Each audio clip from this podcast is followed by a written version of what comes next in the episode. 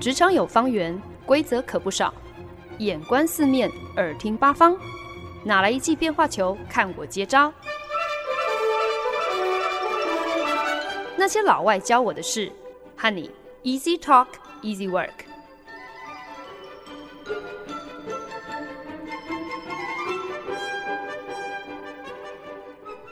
您现在收听的是《那些老外教我的事》，我是节目主持人焕恩。Ready or not, here I come！是美国小朋友在玩捉迷藏的时候，当鬼的人在倒数完要准备出发抓人之前，很常会说的一句话。意思呢，就是不管你准备好了没，不管你藏好了没，我现在要来喽。不知道为什么，前几天这句话就从我脑中闪过，然后忽然间就觉得 Ready or not, here I come！好像对照现在种种的处境。不管是全球疫情的蔓延，亦或是我们人生当中会遇到的一些状况，好像都还蛮适用的耶。Ready 或者是 readiness，其实就是有准备或者是预备好的意思。我们很常会听到人家说 “Get ready”，Are you ready？意思呢就是你你准备好了吗？你你好了没？你要做一下心理准备哦。会这么说，好像大概都是在某一件可预期的事即将要发生之前，好比你正在为了要跟男朋友去约会，所以要先化妆打扮，你需要 get ready；或者是你可能第一次跳伞，在跳出飞机之前，跟你绑在一起的教练，如果他有一点良心的话，可能会先预告一下，问问你说：“You ready? Are you ready？你准备好了吗？”或者是你准备要走进考场前，陪考的爸妈可能会为了要替你最后一秒钟加油打气，会告诉你说：“You're ready for this. You're more than ready.” 你早就预备好了，你预备的非常的充足。有可能呢是当你准备要代表毕业生致辞，在出场登上舞台之前，司仪可能会在一旁给你的一个最后鼓励哦：“Get ready. It's your turn. Are you ready?” 当然也可能是在婚礼之前，说不定是你的伴郎为了尽兄弟的道义哦，在你做出傻事之前，给你的一个最后的一个确认哦。Are you Are you ready? You ready for this? 说起来，从小到大，似乎我们都被灌输着一个观念，那就是机会是给准备好的人，所以准备好非常重要啊。所以呢，你上课之前才要记得预习功课，你面试之前应该要找人演练，甚至是至少要对着镜子，要把你的自我介绍背得滚瓜烂熟的。你求婚之前也应该要有一个万全的计划。你要上台跟主管、跟客户报告之前，心里最好要先想好你的 B 计划、你的 C 计划，还有你的 D 计划。可是问题就是，很多时候人生当中有很多的事情，可能是你想都没有想过的，你根本。毫无预期可言，又哪里会知道应该要从何准备起呢？人生当中好像多的都是一个 “ready or not, here I come” 的一个窘况哦，没有预警，没有预备，更没有预期，你就必须要硬着头皮上阵，你就必须要且战且走。还记得多年前，我仍然在美国冰天雪地的 Minnesota 明尼苏达州的时候，那个时候我所在的品牌团队加我只有三个人，就是品牌经理、协理还有我。某天呢，在例行的汇报当中呢，儿子刚刚满好像四岁还是五岁没多久的品牌经理就告诉我们说，他有一些事情想要跟我们分享，然后呢，就打开了他的电脑，投影到了啊、大荧幕上。我们一看，原来呢是一张小 baby 的超音波的照片哦，所以我们这两个喽啰就当然恭喜我们的品牌经理喽。结果品牌经理似笑非笑的说：“我话还没有讲完，我还有第二件事情要宣布。”然后呢，他就在键盘上按了一个键，这个时候荧幕的画面才显示哦，原来呃。画面中的这个超音波的照片，其实只只透露了一半，还有另外一半的照片，在这一刻才随着动画被揭晓，露出了超音波当中的第二个宝宝。其实本来根本没有计划要再生老二的品牌经理，却意外中奖，而且呢，还是一个买一送一的特别奖。又好巧不巧的，正好遇上了我们当时工作最忙碌的季节。现在。他还蜡烛多头烧的，必须要开始另外规划，嗯，怎么样子存钱，或是财务上要怎么样子的分配，才能够来换一台后座装得下三个婴幼儿安全座椅的休旅车，也得开始思考，是不是必须要另外买房，才容纳得下他如今瞬间就要翻倍成长的家庭。Ready or not, here I come。大概就是品牌经理的这个双胞胎想跟他们的妈妈说的第一句话吧。如此又惊又喜，让人哭笑不得的经验，虽然对我们这些尚未为人母、为人父的人来讲，可能我们没有啊、呃、亲身经历的机会哦。可是呢，我相信，Ready or not, here I come。对我们来讲，我们绝对都有一些类似的遭遇，是我们能够感同身受的。Get ready, be ready，这固然是一个好习惯，可是有的时候好像有一点点可遇不可求吗？毕竟人生之所以有起有落、有笑有泪，不都是因为那些无从回避也准备不来，就是硬要从半路杀出来的程咬金吗？既然该来的躲不掉，那我们又该拿这些躲不掉的。该如何是好呢？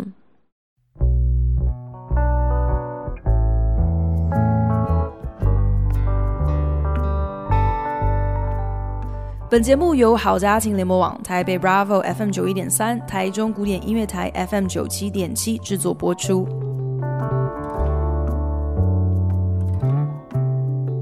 曾经在节目当中跟大家分享，自己因为无所事事，所以呢就自告奋勇，决定拨出一些时间，专门去帮忙我们公司里头，特别是去经手网站设计或者是 APP 开发等等，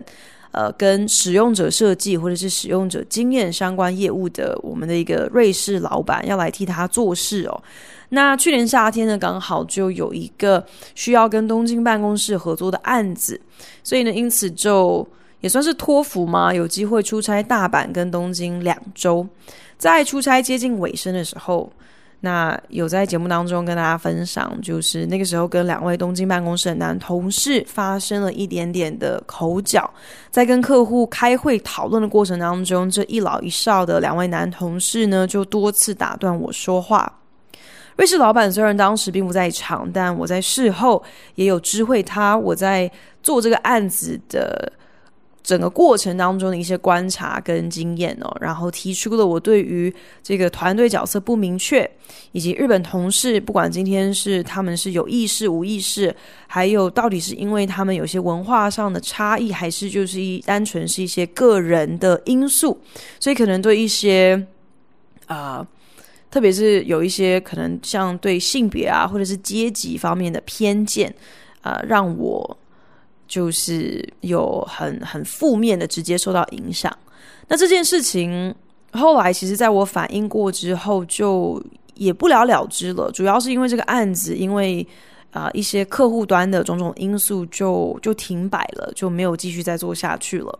可是呢，事隔半年之后呢，这个客户总算是搞定了一些他们内部的协调，所以呢，有一点啊、出人意料之外的这个案子也就正式的起死回生了。那瑞士老板在重新阅兵点将的时候呢，可能是为了呃想要能够延续对这个案情有所了解的成员，所以除了把我拉回这个案子上之外，也找来了当时惹到我的那两位男同事中年纪比较轻的那位日本同事。当然，我也知道，在职场上，你当然不可能指望每一个和你共事的人都应该要讨人喜欢，都应该要深得你心。但求他们不要是笨蛋，还是坏蛋，这已经都通常都已经是一种奢求了。所以呢，其实眼下只要井水不犯河水，只要能够把该做的事做好，那当然也应该就要能够相安无事的一块合作嘛，这才叫做专业。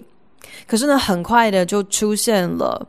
啊、在英文谚语当中常提到的所谓的 red flags，就是红色旗子，意思就是啊、观察到了一些警讯哦。这个案子一如在去年夏天的时候，因为没有明确的权责划清，因为分工不清楚，就出现了我可能做了我已经清楚表示我要做的事情之后，却发现那位日本男同事也做了跟我一样的事情。那瑞士老板在处理这样子的状况的手法，真的是一如他随性又无为的管理风格。他在当时就非常轻描淡写的说：“嗯，那你们就看看怎么整合吧。”完全没有给予裁示，也没有想要来处理今天为什么会发生这样的一个情况，为什么会有两个人同时在做同一件事情呢？同一个礼拜又发生了在客户会议上，当我私讯给那位报告中的日本男同事，提醒呢他啊、就是要记得。跟客户讨论到一个我们在组内会议当中，瑞士老板有交代的一个项目 XYZ 哦，结果日本男同事在看到我这则提醒的讯息之后，在会议当场就呃出声点名问了瑞士老板说，呃，所以我我我们现在我应该要来跟客户讨论 XYZ 吗？基本上呢，这等于是好像要得到瑞士老板的核准，我说的话才算数哦。我只能够说，这不仅是凸显了这位日本同事在我们在开内部会议的时候，他根本就没有在听，也同时几乎就已经确定了，今天不管是他对性别或是对阶级，好像都存在着一定的偏见哦。不管他今天是对这样的偏见是有意识无意识，似乎他都是比较福气。可能比较资深、年纪比较大的男性同事哦，可是呢，压垮骆驼的最后一根稻草是在接下来的一次内部会议当中，接着两次。他都执意打断我说话，这样的一个情况。到了第二次，我忍无可忍哦，并没有要退让的意思。所以呢，就在他打断我的同时，我也提高分贝的强调，我话还没有说完，让我把话说完，让我把话说完。而他却丝毫不为所动，继续讲他的，所以就形成了两个人同时大声在讲话，火药味有一点浓的这样的一个尴尬场面。值得一提的是，这场会议当时瑞士老板人也在场，可是啊、从头到尾他一句话也没有说，并没有在第一时间有任何的反应，更没有在事后有任何的处理。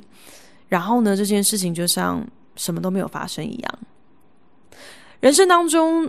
遇到的那些委屈啊、不如意啊、挫折啊，或是咽不下的每一口气。说实在，没有一个是你事先能够有所预期、有所预备的。每一个真的都是 ready or not, here they come。所以在遇到这样子的一个措手不及的情况的时候，到底该怎么样子来接招呢？平心而论，其实我的职场历练一路走来，当然也有它的高低起伏，当然也有开心的时候跟痛不欲生的时候，当然也是有气到。啊，我我觉得我非跳槽不可的时候，可是整体来说呢，还算是顺利，还算是很幸运的，因为大体上我真的命很好的，真的没有遇到太多的笨蛋，更没有需要应付怎么样子差劲的坏蛋哦。所以，对于职场上真实上演的那些不公平或者是不公义，不管是可能因为性别啊，或者是肤色啊，或者是年龄的各种偏见，或者是摆明了可能就是有人看你不顺眼，所以要找你查，这些情况我都是只有耳闻，从来没有亲身遭遇过。在纽约的最后两年呢，呃，一个跟我交情还算不错的同事，也就是我们团队中的小师妹。那那个时候，她其实时不时就是会跟我分享一些让她气不过来的事情，包含像是公司人资在她调职之后，还死不愿意给她对应新职位的呃薪水，替她调薪哦。啊，硬是在那边胡诌，说什么他的状况不同啊，他的资历不够啊，所以没有道理替他调薪。另外呢，还有他也有提到说，主管们是如何的欺负他哦。啊、根本没有啊、事先参考他的意愿，就直接擅自把他调到别的组别不说，在团队分工还有从属关系出现问题之后，啊、明明有一个就不是小师妹直属上司的人，竟然处处的想要管他，想要支配他的时间，遇到这样的一个困扰的时候，小师妹已经诉诸正确管道提出抗议，并且要求想要划清呃权责界限的时候，竟然被高阶主管责备，说他嗯造成团队之间的不和谐，说他没有顾及到客户的需求，种种种。遇到这样的一个情况，真的是又有谁天生预备好？啊、要去跟可能那些处心积虑从一开始就没有打算要替你着想、替你出头的主管周旋呢？可是呢，小师妹古灵精怪，虽然知道自己无权无势哦，今天要吵架，不管自己再怎么样子有理，也绝对是吵不过大老板的。虽然好几次跟人资跟主管谈完之后，都心灰意冷，都想要掉眼泪哦，可是呢，他却从来没有打算就此投降，就此任人鱼肉。因此呢，也不知道是从什么时候开始，小师妹呢，如果必须要只身出席任何是需要单独跟大老板或者是人资一对一的会议，他都会偷偷的用手机全程录音。去年年底我回纽约玩的时候，就跟以前的同事有约出来，呃，叙旧嘛。那那个时候小师妹才跟大家分享，她当时竟然是靠这么一招，想办法来自保。毕竟小师妹当时对付的大老板啊，跟人资也是我们大家的大老板跟人资。啊、呃，虽然我们从来也没有怀疑过小师妹她转述的这些亲身经历是真是假哦，可是毕竟像我就从来没有跟大老板跟人资有过任何的不愉快，所以其实是在小师妹透露自己当时有录音存证，甚至让我们听了。一段他偷录的一场把他逼哭的会议的录音片段之后，我们才真的是非常的震惊哦！没有想到大老板说话竟然可以这么的狠，他的态度可以这样的咄咄逼人。也是因为有多次跟眼中的敌人交手的这些经验，所以小师妹心里有底了。虽然可能无法预期在下一场跟大老板或是跟人资的一对一会议当中会发生一个什么样子的情况？可是今天如果还是要想办法 get ready 的话，那他谨慎的招数可能就是录音存证了。反正就是以备不时之需嘛。如果哪一天真的需要打开天窗说亮话，才能够有凭有据。在遇到委屈跟挫折，在遇到无从预期的难关的时候，我们又应该如何保护自己呢？又应该怎么样子来厘清我们眼前到底有什么样子的选项、什么样子的手段呢？在那一场跟日本男同事互相争论的会议，在那一场发生这样的一个情况却无人制止的事件落幕之后，那天让我想了很多，试图要去厘清。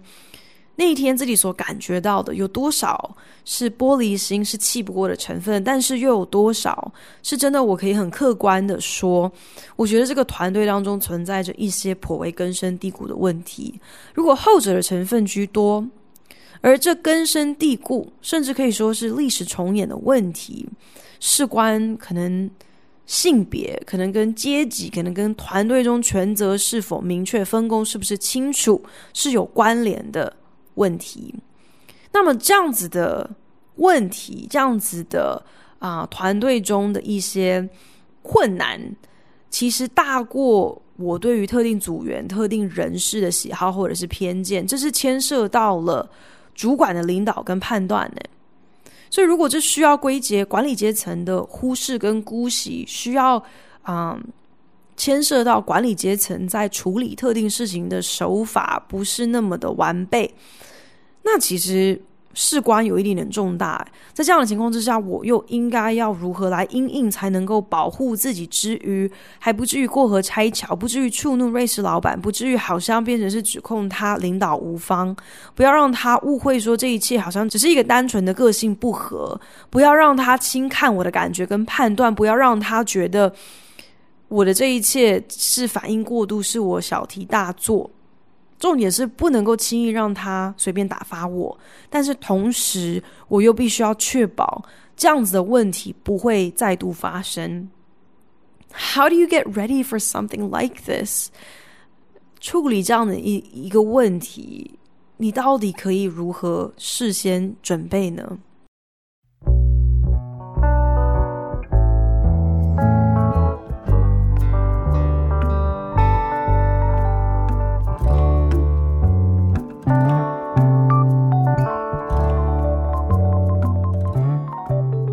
您现在收听的是《那些老外教我的事》，我是节目主持人焕恩。今天在节目当中呢，以 ready readiness 是不是准备好了作为题目来跟大家聊一聊关于那些我们无从预备、让我们措手不及的处境。其实呢，就在今天，就在现在，不管你是谁，不管你住在哪一个城市、哪一个国家，不管你是做什么的，我想大家应该都可以立刻就想到一个切身经历，一个现在仍然 ing 的一个真实的，让你措手不及、让你无从准备的案例吧。新冠状肺炎这场疫情，或许对一些特定的传染病的专家而言，甚至可能对比尔盖茨来说，是有一点。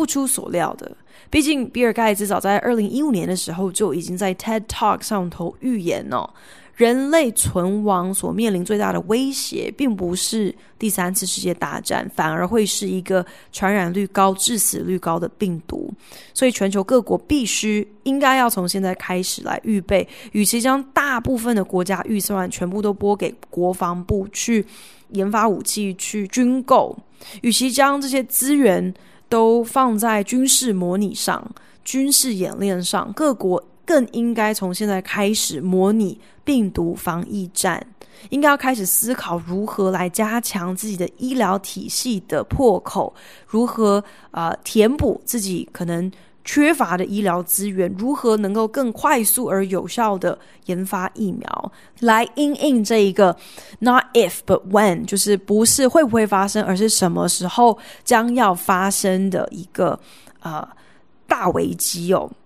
也正因为如此呢，所以就有不少阴谋论指控比尔盖茨才是这场疫情的幕后黑手，搞不好这个病毒根本就是他赞助，然后暗中研发出来的，就是为了要发灾难财，就是为了要说服很多美国宁死不愿意接种疫苗的人，不得不要去来接受呃新开发的疫苗等等等。可是除了这些人之外哦，除了比尔盖茨，除了这些传染病的专家之外，对我们这种平民老百姓来说，其实这一场疫情是很措手不及的，是真的不知道可以从何准备起的。而或许也也就是因为这样子，所以川普也很顺理成章的，常常是以同样的论述来正当化美国联邦政府至今荒腔走板、慢太多拍的防疫措施。他时时呢在记者会上表示，这个疫情是史无前例的，是无人可以预测的，从来没有遇过这样的一个情况的。尽管美国目前确诊人数已经突破了百万大关，呢，堪称是世界第一。最新死亡人数累积到八月份的预测也下修到六万人左右哦。川普却一而再再而三的强调，白宫的防疫团队表现的是可圈可点，因为防疫团队的表现让本来预期的确诊人数跟死亡人数都因此下降很多。几天之前的美国新闻频道 MSNBC 特别邀请了美国亿万身价的企业家 Mark Cuban 来上节目接受访谈。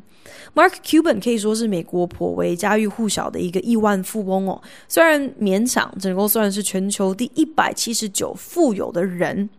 可是，Mark Cuban 他是一个眼光独到的投资家，他最为人所知的，应该就是他，其实就是美国 NBA 直篮小牛队达拉斯小牛队的老板。除此之外呢，他也常年担任美国实境创业提案竞赛节目 Shark Tank 的呃主要投资家、主要主持人之一哦。也因此呢，在三月十一号，当美国 NBA 宣布取消今年的赛季的时候，其实对他的直接影响是非常大的。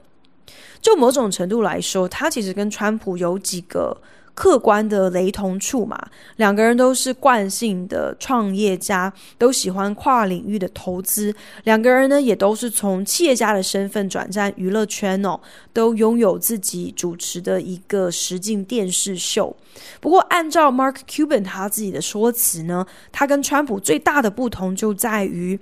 他投资的生意。都是赚钱的，他相对来说是一个更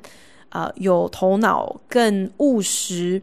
呃，可能更知道怎么赚钱的生意人。本来对于这样的一个访谈对象的选项觉得有点莫名其妙，想说 Mark Cuban，你不过就是个亿万富翁嘛，今天你有什么立场可以来针对这一场疫情发表怎么样子的一个高见？说不定纯粹就只是电视台想要找来一个素来批评川普。啊、从来不嘴软，对于川普的不耻是溢于言表的一个企业家，可以上节目一起来批评川普众所皆知的无能。果不其然呢，主持人在播放完川普在二月还有三月的记者会上各种比上不足、比下永远有余的不负责任言论之后，第一个问题就是要问 Mark Cuban，请你来评价一下美国总统截至如今的防疫表现如何。Mark Cuban 毕竟是一个聪明而务实的生意人哦，完全没有上当，并没有落入圈套，随着主持人写好了脚本走，反而直接的也很不客气的说。我不是一个想要事后诸葛的人哦，已经发生的事就没有什么好再讨论的。我更在乎的是接下来我们该怎么办，我们该如何加速，然后扩大后续的筛检，如何来追踪呃确诊病例，他们呃跟什么样的人有接触过，联邦政府有没有一些相关的配套措施要来救济失业的人口。至于川普，川普在前期他。透过不是完全完备的资讯，必须要进行决策，这个当然有它的困难的地方。可是说到底，川普是怎么样子的货色，我们老早就已经知道了。从一开始，当然就没有对他抱怎么样的一个期待。所以当务之急呢，是我们应该要来讨论后续有一些什么样子解决问题的方法，不用再去多琢磨前面已经发生的事情了。这么一套说辞哦，当务之急是向前看，讲出来好像是很天经地义，好像是很基本常识。可是很多时候，特别是当我们遭遇那些无从预期、无从准备的困难、跟挑战、跟挫折的时候，更多人的直觉、第一时间的本能，好像是宁可去花时间去互相指责，宁可去花时间去找出到底谁是罪魁祸首。好像当你找到了一个代罪羔羊之后，也就变相解决了眼下的问题。比方说，CNN 的白宫特派记者还在记者会上质问总统：“美国现在确诊的人数已经破百万了，这跟总统你在两个月之前说确诊人数会从十五个人掉到零，这其中有天差地远呢。到底是哪里弄错了？是不是总统你搞错了？”你今天硬是要逼迫一个习惯性说谎不打草稿的人公开承认自己说谎了，这其中的效益，这其中的益处何在？这有待商榷。可是可以确定的就是，那些我们需要且战且走，因为我们无从事先预备好来接招的各种难题。真的，你除了向前看，你除了做中学，你除了想办法。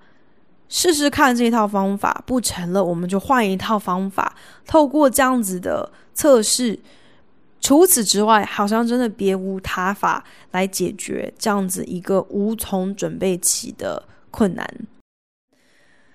不知道大家还记不记得小时候老师都很喜欢强调课前预习、课后复习的概念哦，好像应该是从小学开始吧。班导好像都会很不遗余力的想要把课前预习这个概念可以深植小朋友的脑海当中。可是拜托，也太不切实际了吧！今天要回家写功课，小朋友几乎都已经坐不住了。还有谁会乖乖的安排时间，在写完功课、写完作业之后，你还乖乖的坐在书桌前预习明天要上的课啊？至少我没有这样子的一个耐性，我没有这样的一个纪律哦。就前阵子我才在跟好朋友聊天哦，然后他就提到了，其实。真的是到了研究所之后，才开始明白课前预习的重要哦。不过，那真的也是因为研究所会将课堂讨论列入学习成绩嘛。所以呢，你今天如果想要在课堂上有所表现，那你势必就必须要事先看完教授指定阅读的材料喽。真的也是到了那个时候，才会明白课前预习之余 get ready 准备好的重要性。可能也正因为如此吧，所以现在偶尔会有一些客户，我发现特别是亚裔或者是亚洲的客户哦，会主动要求，希望我们在进行报告之前。啊，要事先把我们预备的投影片，或是我们预备的一些报告内容，要先寄给客户，让他们有足够的时间可以先看过，可以先预习一遍，知道内容之后比较。有充裕的时间去整理他们的思绪，去看看他们会有一些什么样的问题跟回馈哦。省得在我们现场简报完之后，当我们问说：“诶，那有一些什么样子的问题，有些什么样子的想法吗？”可能有些客户当下的反应没有那么快，没有办法即刻的给一些意见哦。所以比较未雨绸缪的客户，比较认真的客户就会提出，可不可以让他们事先预习这样的一个要求。可是课前预习、课后复习，说穿了，这真的都仅限于当你知道你需要准备的问题，或是需要准备去解决的这个难题，它有一个特定的范围嘛。可是如果没有范围的时候，你你又该如何是好呢？这个时候呢，其实我们就可以来参考一下台湾独一无二的补教文化哦，连那种没有范围可言的托福啊、GMAT 啊、GRE 都可以补习诶。可是呢，有补过习的人就知道，这些补习班的课程重点不光只是要你写遍历年来的考古题哦，因为反正你多做多错，你下次就不会再错了嘛。除此之外呢，更大的重点反而是这些补习班、这些补教界的名师，他们你花大钱要从他们身上学到的是什么？是要他们教你如何在你可能根本没有任何时间，也不可能读懂、读完这些题目的情况之下，仍然可以依据关键字来猜对答案。这超强的吧？这等于是嗯，考题技巧，不是。呃，对范围的理解，或是对于范围的，或是对于呃考试题目的一个理解，完全就是我教你怎么样子可以抄小路来得到你想要的结果。原来完全的准备过程当中，除了反复的练习，除了反复的背诵之外，或许最重要的就是你要知道什么时候适时的 call out 求救，请专家来指点迷津。那你是。呃，事半功倍，让过来人带你避开冤枉路，那你是事半功倍。对于手上这么一个死灰复燃的日本案子，对于必须要跟去年才在客户面前多次打断我说话的日本男同事再一次合作，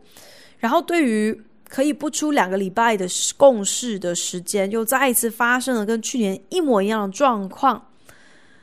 并且呢，这这样的情况是在早就知悉我去年的遭遇的主管面前发生，对方竟然毫无作为。我认真觉得，同样的行为非常的有可能再度上演。而过往在跟瑞士老板打交道的过程当中，我已经失去了可以对他据实以告的任何信心哦。去年，当我企图将我的经历转化为正向的产出，啊，因此跟瑞士老板提出了几个具体的方案，建议他在后续如果又遇到必须要收编不同办公室的成员，把他们组成一个团队这样的一个情况之下，可能有哪一些需要考量的必要措施。当时瑞士老板第一时间的回应，简单来说呢，就是告诉我说，用不着你多管闲事。所以，如果今天我没有办法在毫无顾虑的情况之下跟瑞士老板好好沟通我的一些处境跟观察，也没有任何把握瑞士老板真的会因此而采取任何的作为来处理，那今天我还剩下什么样的选项？在没有任何的准备范围，在自己可能没有。绝对的把握，在根本不知道应该要从何预备起来，如何应应眼前的难题的情况之下，我就决定这个时候有必要搬出专家来两肋插刀哦。所以呢，就找来了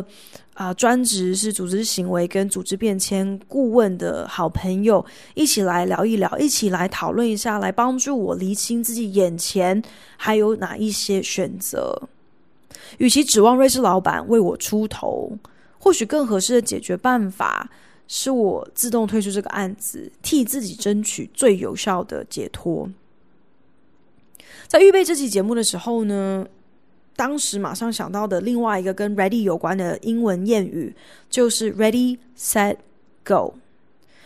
这句话最常见的出处呢，当然就是在赛跑枪响的时候，大会对跑者的指令嘛，就是准备要开跑喽，ready 就是等于是在预告跑者准备好喽，比赛要开始喽。说到 set 的时候，其实就是各就各位。这个时候呢，set 讲出来的时候，蹲在起跑线前的跑者会将身体撑起来，然后前倾。这个时候膝盖已经离地了，因为他们调整了姿势，正式进入一个准备在枪响之后就要冲出去、就要冲刺的姿态。然后 go，当然就是比赛开始的正式指令。我忍不住就在想啊。那些无从事先准备，那些让我们有些措手不及，所以我们不得不且战且走的困难，不管是这一场突如其来的传染疫情，还是面对可能不愿意爱惜你、不愿意重用你的主管，或者是必须要处理态度有问题，甚至是疑似有性别偏见跟阶级意识的同事，又或者可能是不在你预期当中、不在你计划当中的双胞胎。这些状况棘手的程度不一，眼前你能够解决这些问题的选项多寡，跟好坏也各不相同。可是，在这样的情况之下，或许最重要的其实并不是你是否 ready 了，反而是你接下来要如何 get set，如何调整好，可以让你最快冲刺、最好冲刺的姿态，然后如何 go。如何向前奔驰，就好像 Mark Cuban 说的一样嘛。那些已经发生的事情，你多去琢磨，并没有太多的意义。因为 Ready or not, here it comes。不管今天你有没有准备好，事情将至。Ready or not, it's already here。不管你有没有准备好，事情已经发生。然后 Ready or not, you are in it now。不管你有没有准备好，你已深陷其中。面对那些我们无从准备、不可预期却已经发生的困境、委屈、挫折，在第一时间的措手不及之后，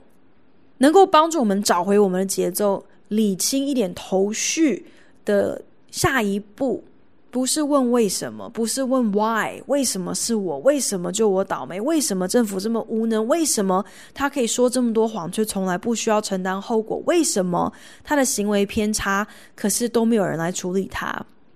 眼下能做的，也只能够厘清 how。事已至此，那接下来该怎么办呢？Get ready 的方法有很多，可是如果课前预习、课后复习、重复演练，已经都不适用了，千万别忘了，你不是一个人，你永远都还有 call out 求救的选项。我想，真的是没有什么时候比现在更需要我们能够互相扶持，更需要我们能够适时的为身边的人伸出援手，一起向前看，省下时间来互相指责，多花一些心力跟精力去同心解决问题。一起度过难关，还务实一些，还有用一点。感谢您的收听，希望您听完这一集有一些收获。如果有任何建议，或是听完有什么样子的心得，都希望你可以在 Facebook 上搜寻那些老外教我的事，来跟我分享哦。